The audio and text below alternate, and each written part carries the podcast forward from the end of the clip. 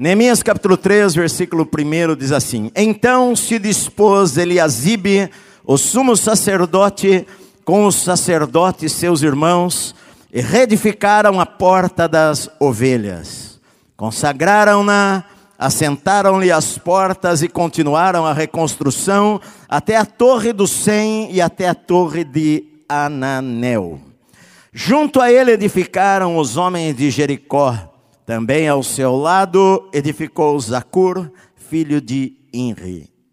O que nós falamos a alguém sobre quem a pessoa é e quem ela pode ser, eh, evidentemente pode ter um impacto muito importante na vida daquela pessoa. Uh, a gente vê que muitas vezes as pessoas elas, elas recebem uma visão daquilo de onde elas podem chegar por palavras que a gente pode falar para elas.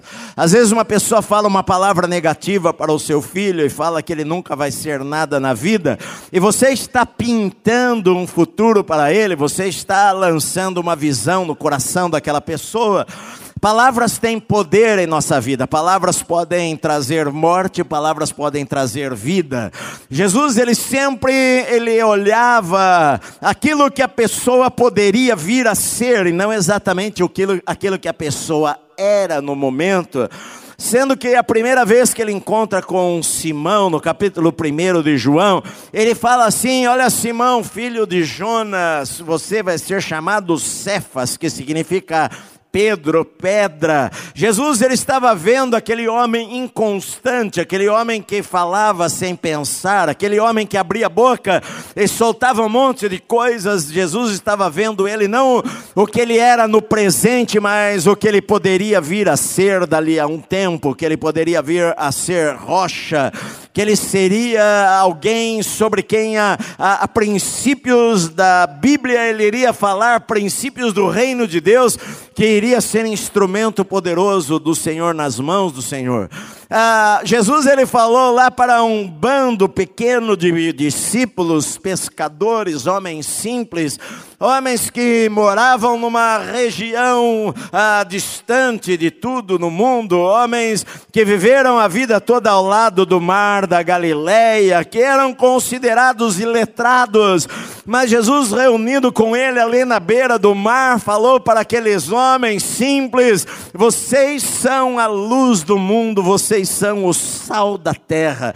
Era uma palavra que, como assim, era, era um grupo pequeno de pessoas vivendo num lugar isolado, em vilas de 300, 400 pessoas, mas Jesus olha para eles e vê o que eles poderiam vir a ser, e fala para eles: olha, vocês são o sal da terra e vocês são a luz do mundo.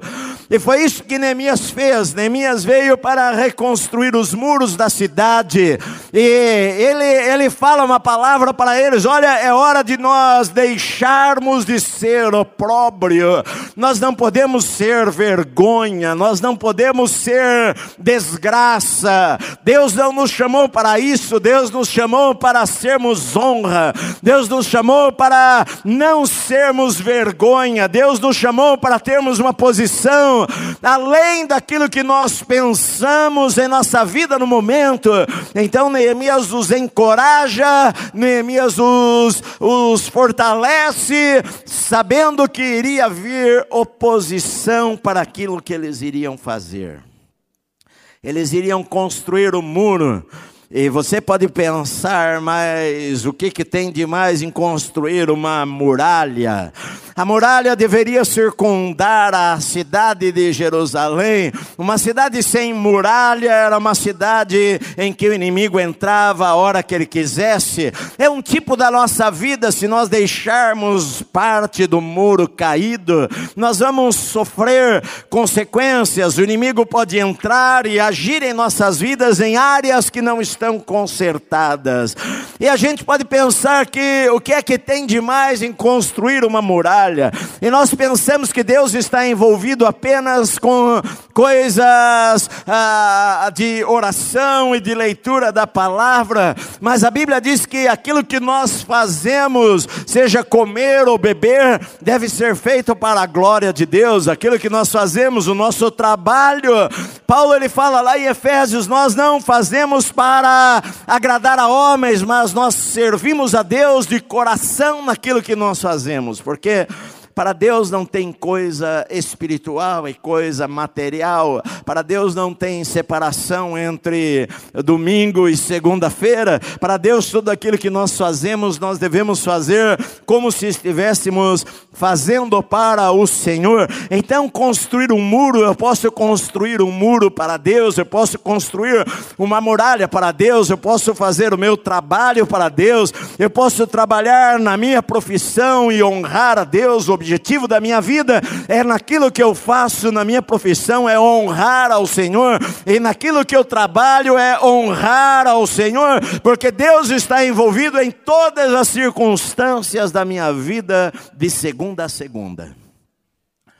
E Neemias convoca as pessoas e anima as pessoas, e eles falam: Eis-nos aqui, e eles se juntam. Se você for ler o capítulo todo, capítulo 13, grifar a tua Bíblia, você vai ver que várias vezes se fala, aproximadamente 20 vezes se fala ao seu lado, a cujo lado, ao lado deles, ao lado destes, ao seu lado, junto dele, mostrando que eles todos estavam trabalhando juntos, eles todos pegaram a mesma visão, todos eles estavam sem, sem brigar um com o outro, não havia divisão, não havia opiniões contrárias. Da maioria deles, a maioria deles sabiam o que eles queriam fazer e naquele momento eles queriam construir uma muralha para proteger a cidade de Jerusalém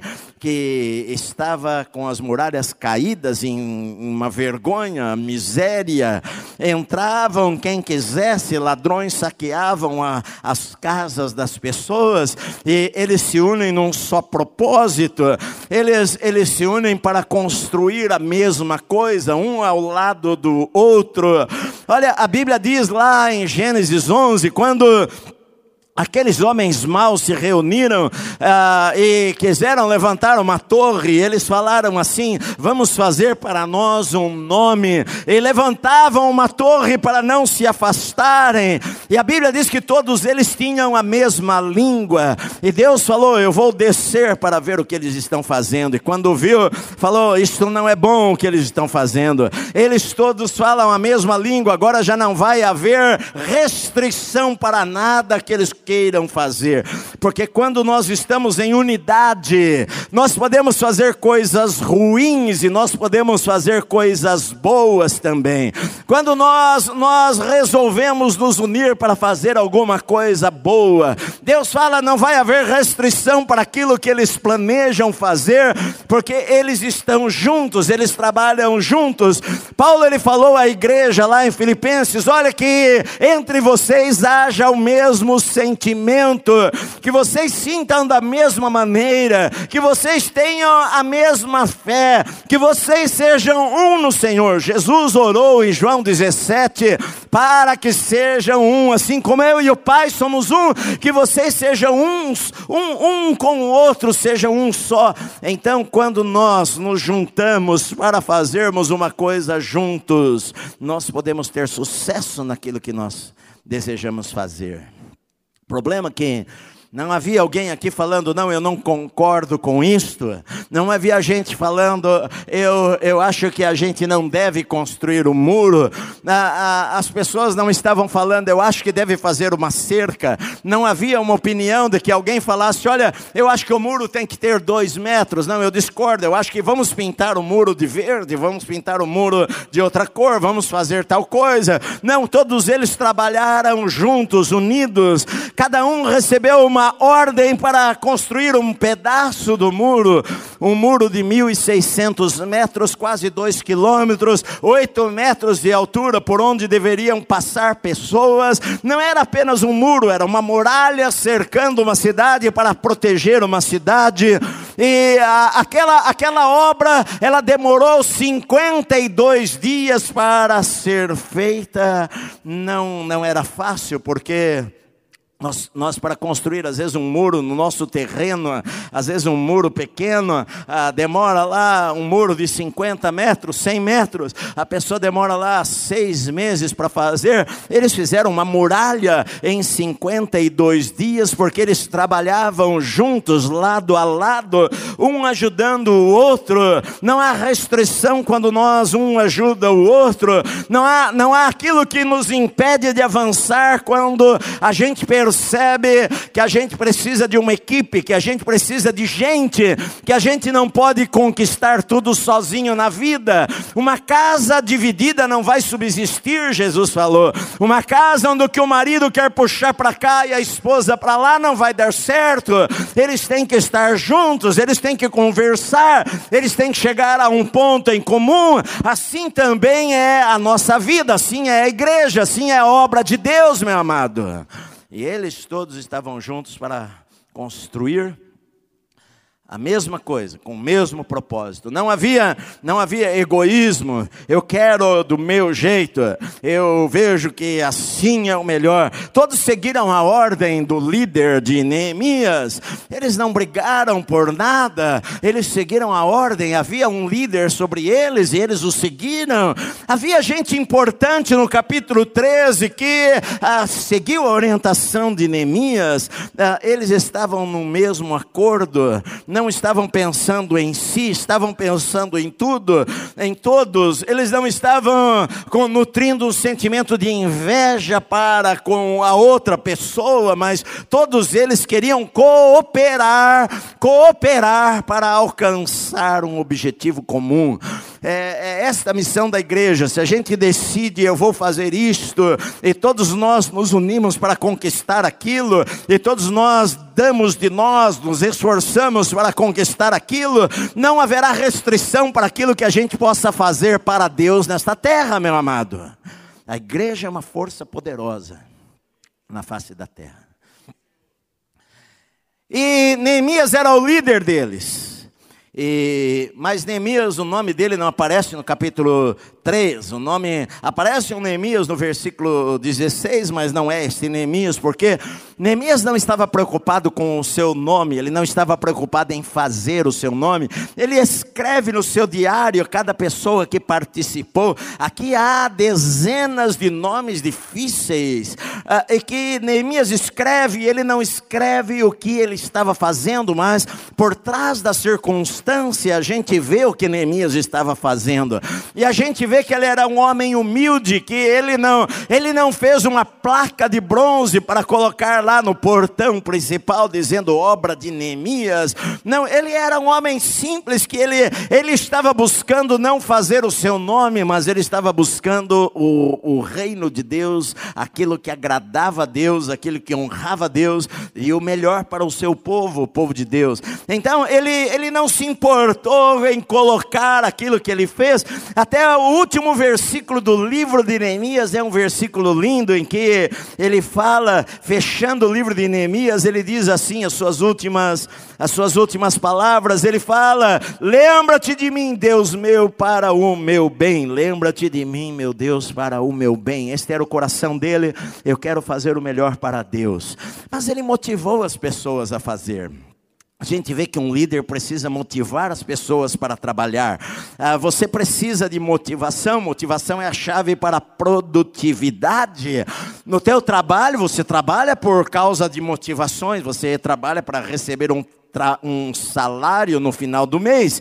Se eu falar que eu quero contratar alguém aqui para trabalhar aqui na igreja, olha, eh, para trabalhar comigo, e eu falar, olha, o salário vai ser 30 mil reais, vai fazer fila, virar o quarteirão de gente. Por quê? Porque tem uma motivação, eu vou ganhar um excelente salário, então eu quero estar lá. Ah, ah, ah, você precisa de coisas que te motivam. A motivação que, que Neemias colocou era uma motivação interna interior, mais do que o salário que iriam receber, era a satisfação interior de conquista, de estar fazendo algo para Deus, de estar fazendo algo em que Deus iria honrar aquelas pessoas, e Deus considera isto tão importante que Ele colocou o nome de dezenas de pessoas aqui nesse capítulo na Bíblia, nome, nomes difíceis, mas Deus honra pessoas que o servem, não importa em que lugar elas estejam, Deus honra as pessoas que querem fazer o melhor para Ele. Aqui há nomes que, que você não colocaria no teu filho, mas que Deus colocou na Bíblia, porque para Deus são pessoas valorosas. E Neemias, ele motiva estas pessoas. E Neemias ele usa algumas coisas que ele usa para motivá-las. Por exemplo, ele coloca cada uma delas procurando o interesse de cada uma, uh, procurando a, a, área em que elas poderiam serem mais motivadas para trabalhar. Então ele começa o capítulo falando que o sumo sacerdote Eliasibe, junto com outros sacerdotes, os seus irmãos, eles reedificam a porta das ovelhas, eles a consagram, eles assentam a porta, e eles continuam a reconstrução ali ao lado. Por que, que os sacerdotes vão construir a porta das ovelhas? Porque pela porta das ovelhas entravam as ovelhas, o nome já diz, entravam as ovelhas para serem oferecidas em sacrifício ao Senhor lá no templo, e isto interessava aos sacerdotes, porque os sacerdotes recebiam as ovelhas para a, oferecerem para Deus, aquilo era uma motivação para eles de trabalharem coisas que eles, eles gostariam que estivessem pronta. Ah, ele pegou os moradores de Jerusalém que estavam lá, e ele, então, há, há uma palavra aqui em várias partes, em que fala, eles construíram de fronte da sua casa casa. Por exemplo, no versículo 10 fala: Ao seu lado reparou Gedaías, filho de Arumafe, de frente da sua casa. No versículo 23 fala que Benjamim e Assub e Azarias, eles construíram em frente, de frente da sua casa, junto à sua casa. No versículo 28 diz que para cima da porta dos cavalos repararam os sacerdotes, cada um de frente da sua casa. Versículo 29, depois deles reparou Zadok de frente da sua casa. Versículo 30, no final, outra porção, reparou Mesulão, filho de Berequias, de frente da sua morada. E Neemias fala para eles: olha, você vai construir aqui em frente à sua casa, e você aqui em frente à sua casa, e essa turma em frente à sua casa, e essa turma em frente à sua casa, porque todo mundo quer proteger a sua casa, quer proteger a sua família. Eu vou estar mais animado em levantar uma muralha em frente da minha casa, ah, e ele aproveita isto, ele distribui aqueles moradores que moravam perto da muralha. Ah, havia muita gente para ajudar, mas nem todos moravam ali na beira da muralha, ah, que deveria ser construída construída, mas aqueles que moravam ali, Neemias falou: Olha, vocês vão construir aqui, vocês acordam pela manhã, e vocês saem da porta de casa, e vocês vão estar em frente de onde vocês devem levantar a muralha de oito metros, e outro vai começar do outro lado. Ele usa isso daí para motivar aquelas pessoas, cada um vai construir em frente a sua casa. Ele planeja, Neemias planeja, são 52 dias que ele pega para construir. Como é que ele faz? Ele faz, ele divide em áreas. E esta área é para este grupo, esta área é para outro. Onde eu paro, você começa. Onde você para, o outro começa. Onde outro para e o outro começa. E eles então circulam a cidade e cada um levanta uma porção do, da muralha, todos ao mesmo tempo, todos ao mesmo tempo e conseguem terminar a obra em 52 dias. Neemias ele sabia que ele precisava dividir ele sabia que ele precisava delegar. Ninguém faz nada sozinho. Ninguém consegue nada na vida sozinho. Você precisa ter pessoas que façam as coisas melhores do que você consegue fazer em determinadas áreas. Sempre vai ter alguém que sabe melhor do que você, sabe contabilidade melhor do que você, sabe computação melhor do que você, sabe sobre compras melhor do que você, sabe sobre, sobre vender melhor do que você. Então é melhor você se cercar de pessoas melhores do que você para você conseguir um resultado resultado melhor na sua vida. E Neemias ele faz isso daqui. Ele inspeciona e ele honra as pessoas. Se você for ver no capítulo 3, Ele fala, por exemplo, no versículo 20: Depois dele reparou com grande ardor Baruque, filho de Zabai, outra porção, desde o ângulo do muro até a porta da casa de Eli, o sumo sacerdote.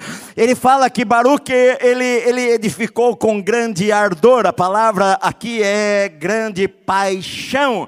É, eu não sei se Baruque foi influenciado porque ele ia construir a muralha até a casa do sumo sacerdote e, e ele se sentiu honrado em trabalhar até a casa, até a porta da casa. Eu vou levantar a muralha até a porta da casa do sumo sacerdote. E Neemias honra a atitude dele, fala: olha, ele trabalhou com paixão, ele trabalhou com ardor, ele trabalhou com zelo, ele fez o melhor, ele construiu aquela, aquela parte lá da muralha e ele trabalhou para valer, e Neemias honra o trabalho de, daquele homem chamado Baruque. Ele fala no uh, Baruque, no versículo 4, versículo 21, ele fala assim: ao seu lado reparou Meremote. E no versículo 4, e depois no versículo 21, ele fala assim: e depois dele reparou Meremote, outra porção. Ele fala que Meremote, junto com um grupo de pessoas, não edificou apenas aquilo que foi pedido para ele, ele edificou mais. Quando ele terminou, ele não cruzou seus braços e falou: Bom, eu fiz o que eu poderia, eu fiz o que eu precisava fazer. Não, ele faz além, ele faz uma segunda porção. E Neemias honra isso daí, e reconhece isso daí, porque muitas vezes nós fazemos apenas aquilo que nos é mandado fazer, e nós não fazemos nada além do que aquilo que é nos mandado fazer, mas quando eu faço além daquilo que é mandado eu fazer, Deus vai honrar a minha vida e vai honrar a sua vida, meu amado. Muitas vezes nós nós, no nosso trabalho, nós não somos promovidos porque o patrão dá um trabalho para a gente fazer e a gente faz somente aquilo. Muitas vezes nós fazemos menos do que aquilo e muitas vezes nós nos sentimos extremamente satisfeitos se fazemos apenas aquilo que nos foi pedido. Mas uh, Neemias ele honra aqui Meremote porque ele fala: olha, ele fez além, ele terminou a parte dele, não cruzou os seus braços, mas ele, ele resolveu ajudar lá do outro lado da muralha muralha, ele foi fazer além daquilo que ele tinha sido pedido para fazer. A mesma coisa ele fala nos versículos 5 e 27 sobre os tecoitas. Os tecoitas, moradores da cidade de Tecoa, fizeram além do que eles deveriam fazer, eles fizeram uma outra parte do muro também. No versículo 13 ele fala de Anum, olha só. A porta do vale reparou a Anum e os moradores de Zanoa. Edificaram ali e assentaram as portas com seus ferrolhos e trancas, e ainda mil côvados da muralha até a porta do monturo. Ele, ele fala desse homem aqui chamado Anum e os moradores da cidade de Zanoa, que eles levantaram a porta que eles deveriam levantar, mas eles, além disso, eles levantaram uh, mil côvados do tempo, da, da, da, do do, do muro, da muralha. Ah, ah, o que, que, é um côvado? O côvado é a medida de um braço, assim, olha, vai daqui até aqui, ah, é aproximadamente 48 centímetros. Eles não tinham a régua para medir, eles mediam assim, olha, é um côvado. Ou seja, é meio centímetro, mil metros seriam 500 metros. Aqueles, aqueles homens ali de Zanoa, eles, eles construíram 500 metros de muralha, numa muralha de 1.600 metros. Eles eles praticamente fizeram um terço da muralha sozinhos. E Neemias os honra e coloca o nome deles aqui. Olha, eles fizeram 500 metros, um terço das muralhas. Estas pessoas fizeram. Ele fala também que ele não se abala pelos que não fizeram, porque no versículo 5, no versículo, no versículo 5 ele fala que os tecoitas repararam, mas os seus nobres, porém, não se sujeitaram ao serviço do seu senhor. Olha só, os tecoitas, os moradores de Tecoa, Tecoa era a cidade do profeta Amós. Os tecoitas fizeram duas porções, mas os nobres da cidade não fizeram nada. Os nobres da cidade falaram: ah, eu não vou pôr a mão da massa, eu não vou fazer nada, eu não vou participar. Mas a gente tem que aprender em nossa vida a não olhar para os que não fazem, mas olhar para aqueles que fazem. A gente não pode concentrar os nossos olhos naqueles que querem nos desanimar. A gente tem que colocar os nossos olhos naqueles que podem nos animar, naqueles que estão trabalhando, naqueles que estão fazendo. Muitas vezes a gente é tentado a colocar os nossos olhos e a nossa visão na, na parte negativa da história, e aquilo abate o nosso coração e nos desanima. Por exemplo, você depende de como você vê a vida. Você tem um copo de água que está pela metade, você pode falar, puxa, só tem meio copo de água. Ou você pode falar no meio da sede, puxa, que bom que eu tenho meio copo de água.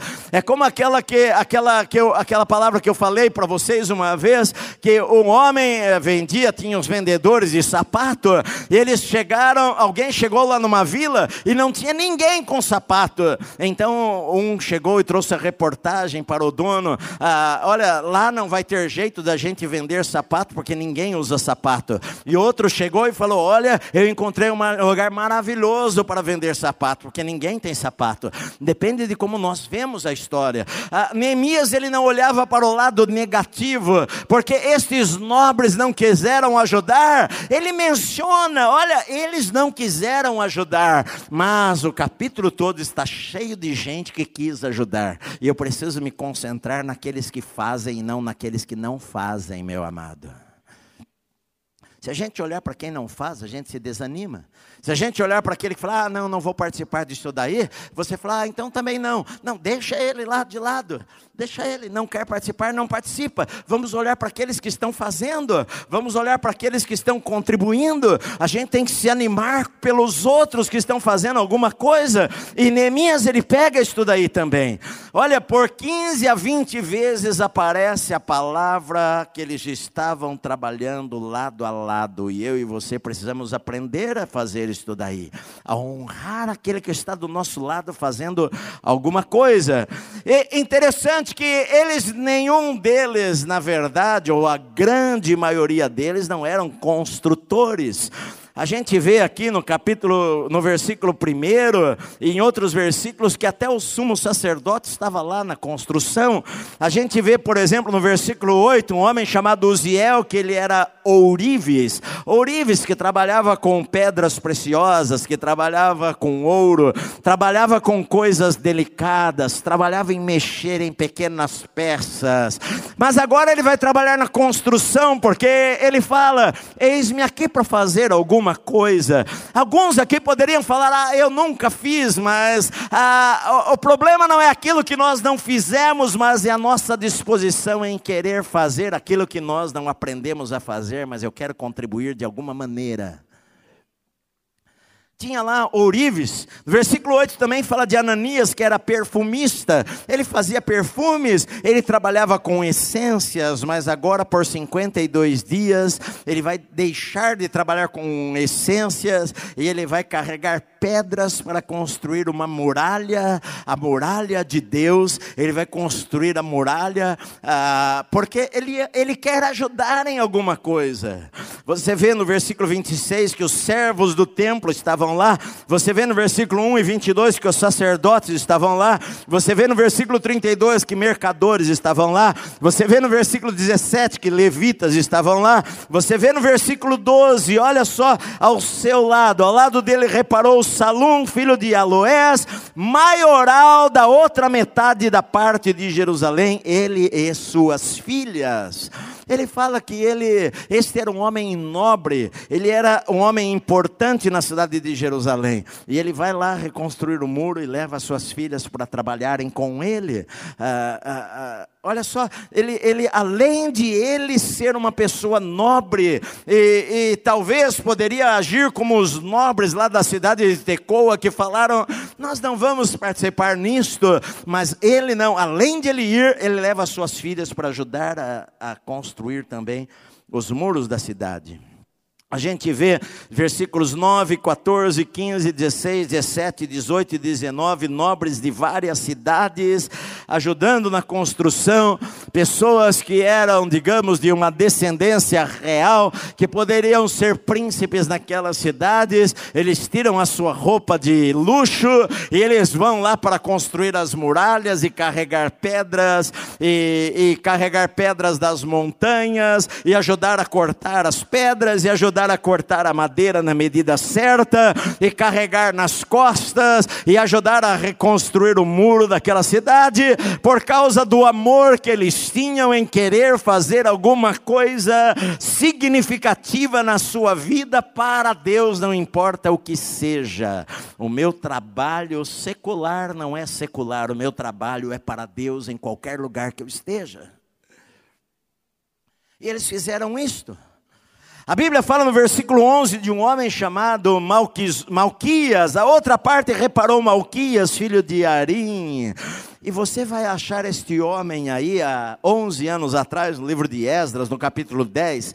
Olha só, quando, quando eles estavam lá em Jerusalém, um grupo de homens casou-se com mulheres não judias, casou com mulheres que não temiam ao Senhor, e estas mulheres queriam trazer idolatria novamente para Israel. Israel havia sido levado para o cativeiro por causa da idolatria, e, e eles falaram: Nós não queremos mais outros deuses em nosso meio, nós não queremos mais outros deuses em Israel, mas ah, eles casaram-se com mulheres idólatras.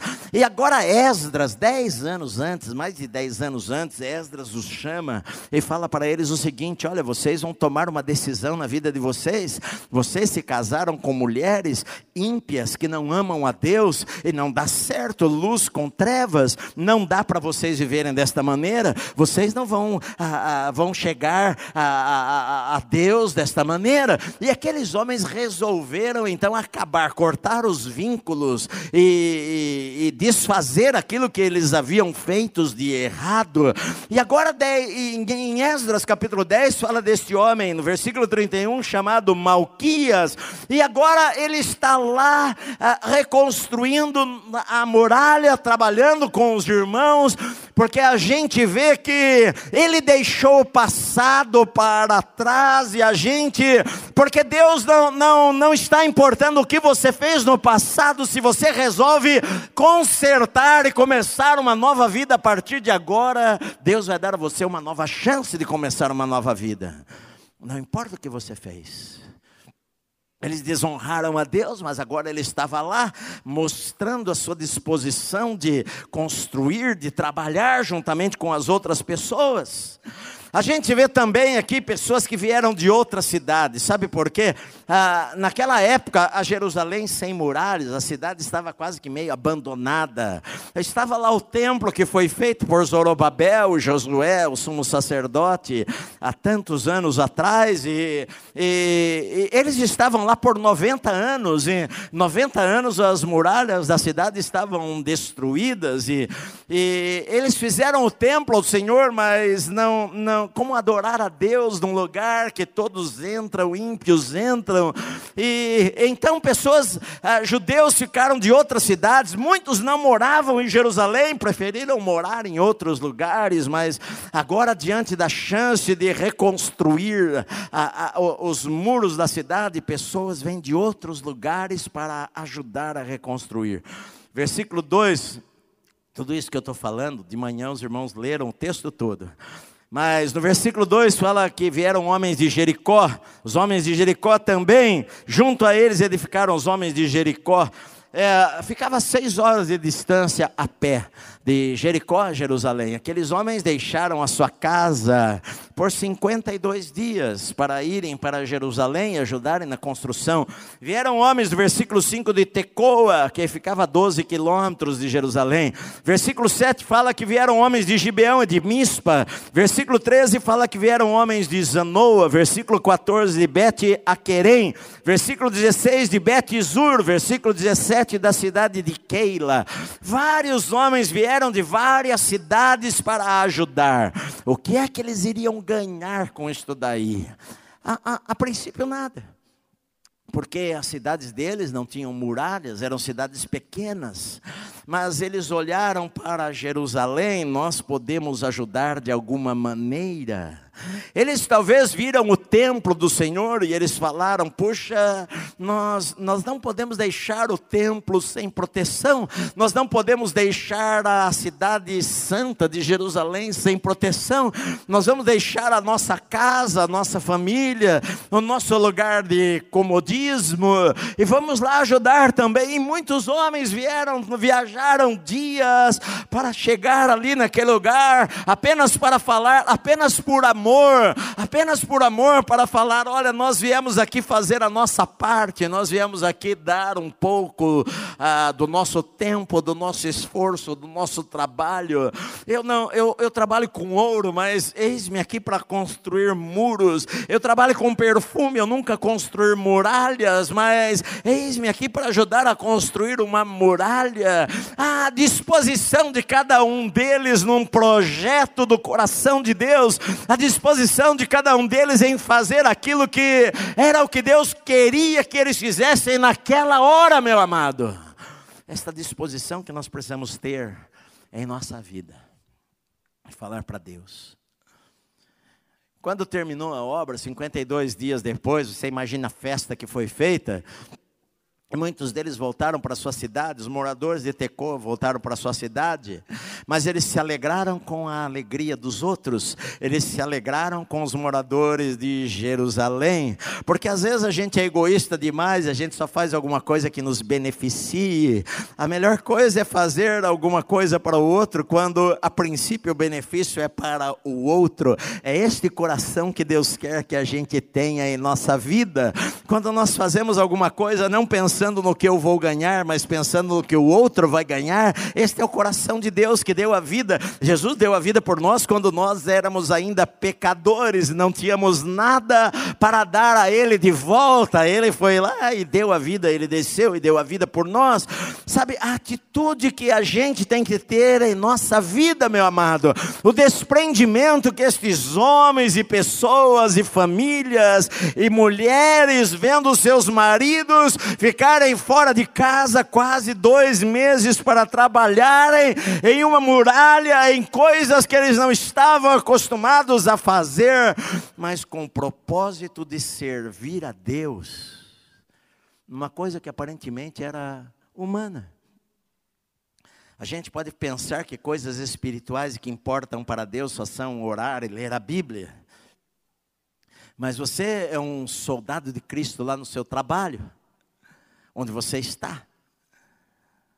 Ali você é luz. É o que Jesus falou. Você, você pode ver onde você está hoje, mas você pode ver onde Deus quer colocar você amanhã, meu amado. Eles, eles, a gente precisa descobrir que o peso se torna mais leve quando a gente reparte com um monte de gente. E Deus reconhece isso daí porque Deus reconhece a atitude de cada um deles, de maneira que talvez muitas vezes você pulou o capítulo da Bíblia porque é um monte de nome, um fulano fez ao lado do outro, ao lado do outro, ao lado do outro, ao lado do outro. O Espírito Santo ele é detalhista, ele coloca aqui o nome do fulano, ele fala, ele era perfumista, para falar para você que ele não fez aquilo que ele estava acostumado a fazer, mas ele fez algo para Deus com todo o coração, e Deus falou, eu vou colocar ele para sempre na história.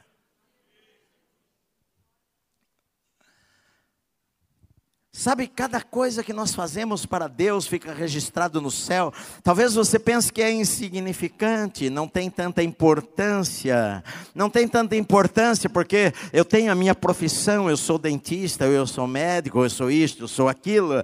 Mas quando a gente faz algo para Deus, eu faço a minha profissão para Deus, eu, eu estou lá no consultório atendendo, fazendo o melhor, como Paulo fala. Olha, quando vocês forem trabalhar, não façam para si mesmos mas façam como servindo ao Senhor, faça o melhor, como se você estivesse fazendo para Deus. Senhor, naquele dia Jesus ele falou: Olha, entrem para o reino vocês Porque eu tive sede e vocês me deram de comer, eu tive fome e vocês me deram de beber, eu estive preso e vocês me visitaram, eu estive no hospital e vocês foram me ver, eu estava nu e vocês me deram roupa. E os discípulos perguntaram: Mas Senhor, quando nós fizemos isso, nós nunca vimos o Senhor desta maneira. E Jesus falou: Todas as vezes que vocês fizessem isto a uma, um pequenino dos meus irmãos, todas as vezes que você fez isto para uma pessoa que aos olhos das, das pessoas não tem importância, na verdade você não estava fazendo aquilo para elas, você estava vestindo a Cristo, você estava visitando a Jesus na cadeia, você estava visitando Jesus no hospital, você estava fazendo um ato de bondade em vestir alguém, e Jesus estava lá, e você não viu que Jesus estava lá, mas você fez aquilo. A Bíblia fala que muitos de vocês, sem saber, hospedaram anjos de Deus em suas casas. A atitude de fazer alguma coisa, Deus, é, Deus ele recompensa. Naquele dia, meu amado, talvez você pense: eu tenho tão pouca coisa para oferecer para o Senhor, mas talvez Deus escreveu cada ato teu no livro dele, está reservado lá, e Ele vai recompensar você. Eu estava ouvindo ontem uma reportagem, uma entrevista, por causa das eleições, e uma socióloga estava dizendo o seguinte: ah, dos voto, do voto dos evangélicos, e isto e aquilo, falando a diferença. E ela falou o seguinte: olha, a partir da década de 90, os evangélicos começaram a se multiplicar e a crescer assim, numa linha muito grande no Brasil.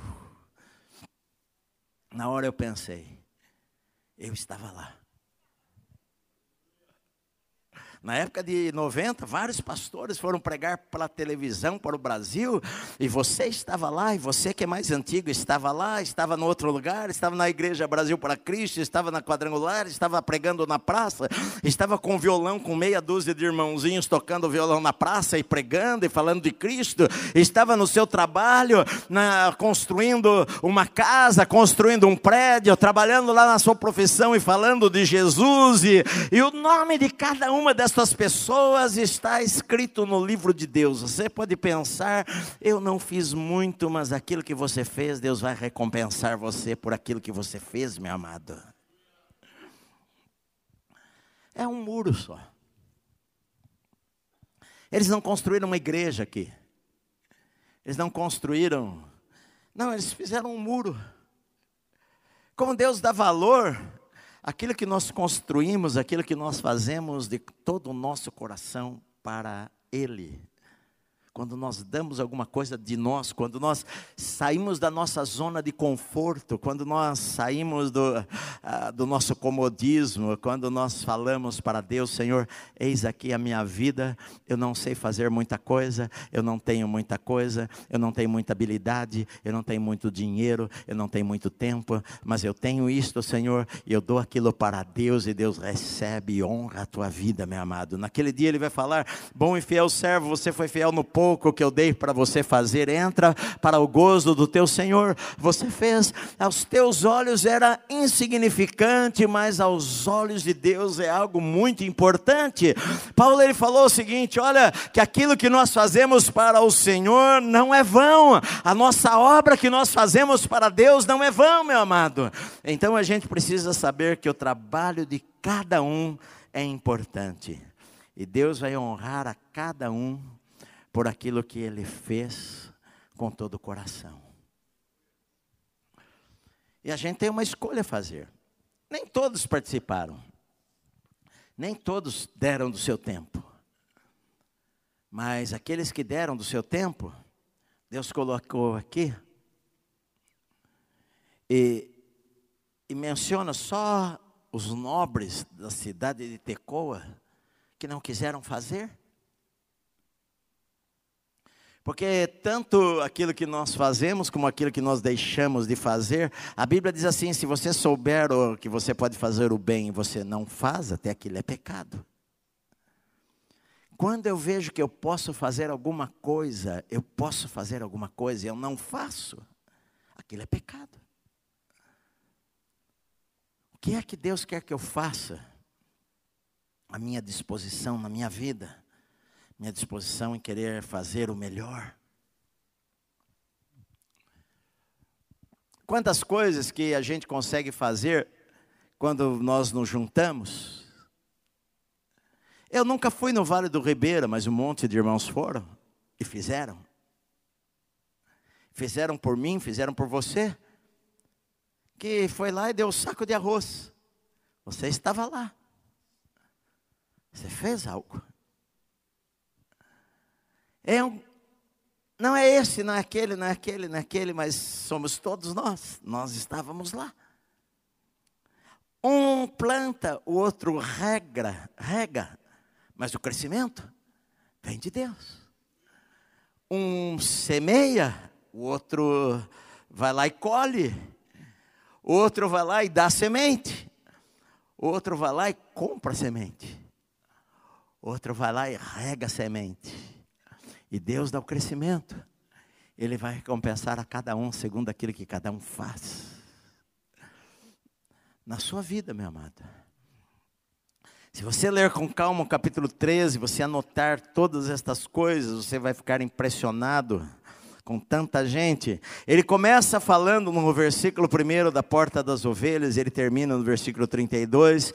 Entre o eirado da esquina e a porta das ovelhas repararam os ourives e os mercadores, ou seja, ele dá a volta toda na muralha, construindo todas as portas da muralha, levantando aquela muralha em 52 dias, 1.600 metros, oito metros de altura, e aquela muralha ficou por anos e anos lá, intocável. Depois ela foi aumentada à medida que a cidade cresceu, mas aquelas, aquelas foram as muralhas que Neemias fez. O capítulo ah, 3 termina, na verdade, no meio das muralhas. Vai ter oposição no capítulo 4. Quando eles estavam no meio das muralhas, houve oposição, mas a gente já sabe que oposições sempre vão vir quando a gente quiser fazer algo para Deus. O diabo não vai ficar sossegado quando você quiser fazer algo para Deus.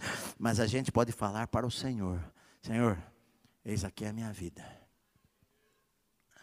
A gente pode achar que é insignificante, mas é como a imagem do corpo, que cada um tem a sua função. Um pode limpar o chão, para Deus é um trabalho extremamente importante. Que às vezes você nem repara nisto, mas que alguém fez. E ninguém falou do seu nome. Ninguém falou do nome daquele que está lá olhando o teu carro ou ensinando o teu filho. Mas Deus está vendo. E o nome dele está registrado lá. Ele influenciou tantas crianças para Deus. Ele contribuiu com tantas coisas assim. A gente pode pensar, bom, é tão pouco que eu faço. É verdade. Jesus ele falou, depois que a gente faz tudo, nós ainda somos servos inúteis. Fizemos tão pouco perto do que nós poderíamos fazer, mas Deus vai recompensar a gente por cada ato que a gente faz.